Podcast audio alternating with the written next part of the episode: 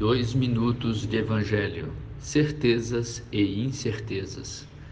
É bem comum que mudemos de opinião sobre certos temas conforme o tempo passa e acumulamos novas experiências. Assim, nossas certezas atuais podem não ser assim tão certas. Se é assim, por que lutarmos e criarmos conflitos por nossas certezas do momento?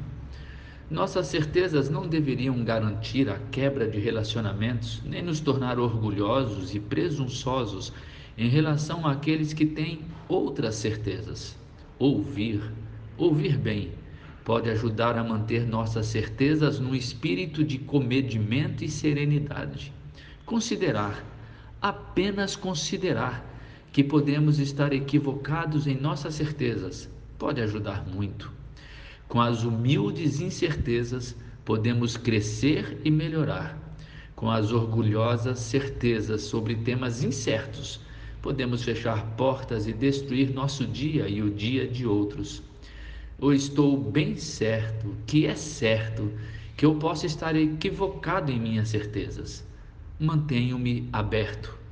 Paulo disse: Eu estou bem certo que nada poderá me separar do amor de Deus. Sim, nem minhas incertezas podem me separar do amor de Deus. Ele não precisa das minhas certezas.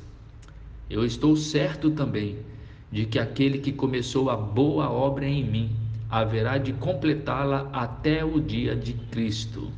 Ah, posso caminhar tranquilo na incerteza das minhas certezas porque haverá o dia em que verei tudo como de fato é.